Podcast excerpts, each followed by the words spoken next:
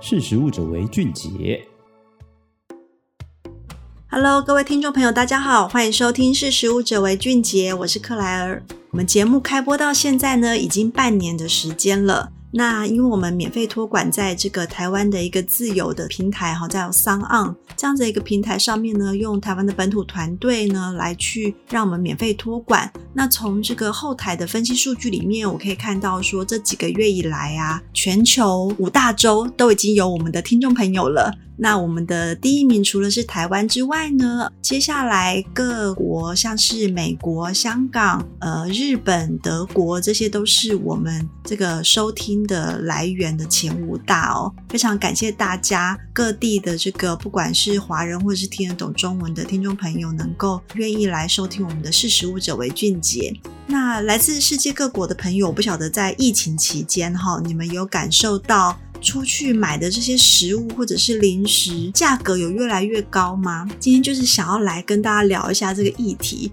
就是在疫情之下，好像这个食物的通膨时代快要来临喽。因为从这个我们看到的一个联合国的资深的经济学家，他表示呢，根据这个联合国的粮农组织，他去追踪像植物油、玉米、小麦、肉，还有乳制品这些农作物，综合看来，这些的物价呢，已经来到了十五年来的新高。这个有这么大的变化，当然是因为疫情哈，在这一年多以来呢，肆虐全球，让很多的这个供应链呢因此断裂。那断裂也就是造成了这些成本的上涨嘛。因为有呃，在产地端你可能有生产了，但是你送不出去，可能就造成了很多浪费。然后物以稀为贵，你在这个接收的这一端你拿不到货，那当然就会物价就开始飙涨。经济学家就表示呢，现在的物价上涨还可不是开开玩笑的，它可能会越涨越高，还没有看到一个和缓的一个迹象哦。像植物油，它的售价就来到了十年的新高；玉米呢，它在去年的售价也翻了一倍；大豆则贵了八倍。这些原物料的成长呢，作为消费者的我们，可能还没有那么大的感受。可是，在这个制造端已经是苦哈哈了，所以接下来可能就开始要涨价，涨到我们这个消费者这一端了。在疫情爆发的初期啊，除了我们刚刚提到这个供应链断裂之外呢，各国政府为了要让这个自己国家的这个粮食供应呢，不要有断炊的状况，所以就开始有囤货嘛，像是就囤了这个糖，那糖就因此的价格飙升了百分之三十五点九，小麦也涨了三成。那像欧盟的执委会啊，他也看到了这个奶油哈，在国际出口价去年暴涨也超过三分之一。那咖啡豆更不用说啦，咖啡豆的运输通常都是一个非常长程的运输嘛，它也因为货运受到阻断，所以它的售价成长了百分之五十一点七，创下了四年来的新高。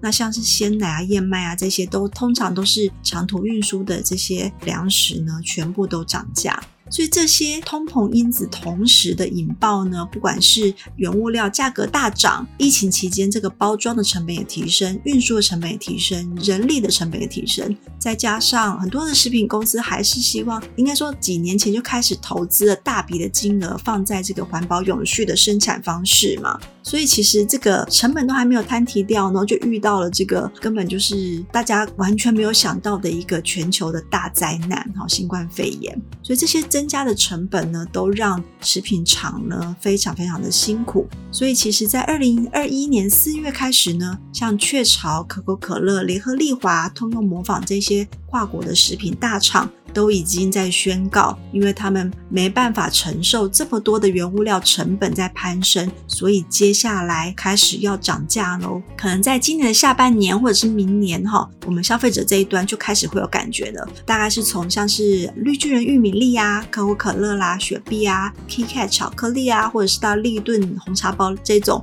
你大家熟知的这个日常用品，都有可能会变贵。除了这个商品变贵之外呢，量贩店通常一般来讲会守住一个价格。可是因为当业者都同时在涨价的时候呢，通路它虽然本来就很竞争，然后它利润就很微薄，通常不会随便涨价。可是它也没办法吸收这一次这个食品业的物价大地震。所以经济学家也在预测说，随着假设之后，也许一年多之后，这个疫情慢慢的解封哦，有很多国家。打疫苗的这个普及率比较高，大家可以回到一个 new normal 的这个新常态的生活的时候呢，好，购买包装食品的机会，你一定会比这段时间来的少嘛。所以通路只有配合食品厂在这段期间里面赶快提升价格，他们才一起能够撑得下去。所以这个是一个在疫情底下受到的一个蛮大的变化。除了我们的生活已经遭受到非常大的打击之外呢，我们接下来的物价也开始会看涨了。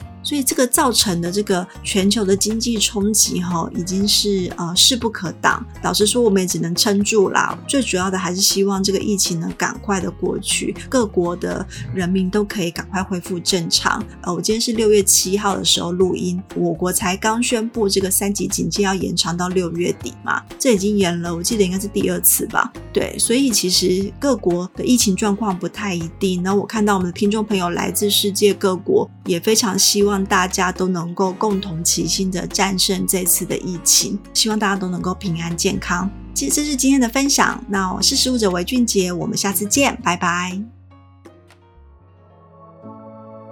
识食物者为俊杰。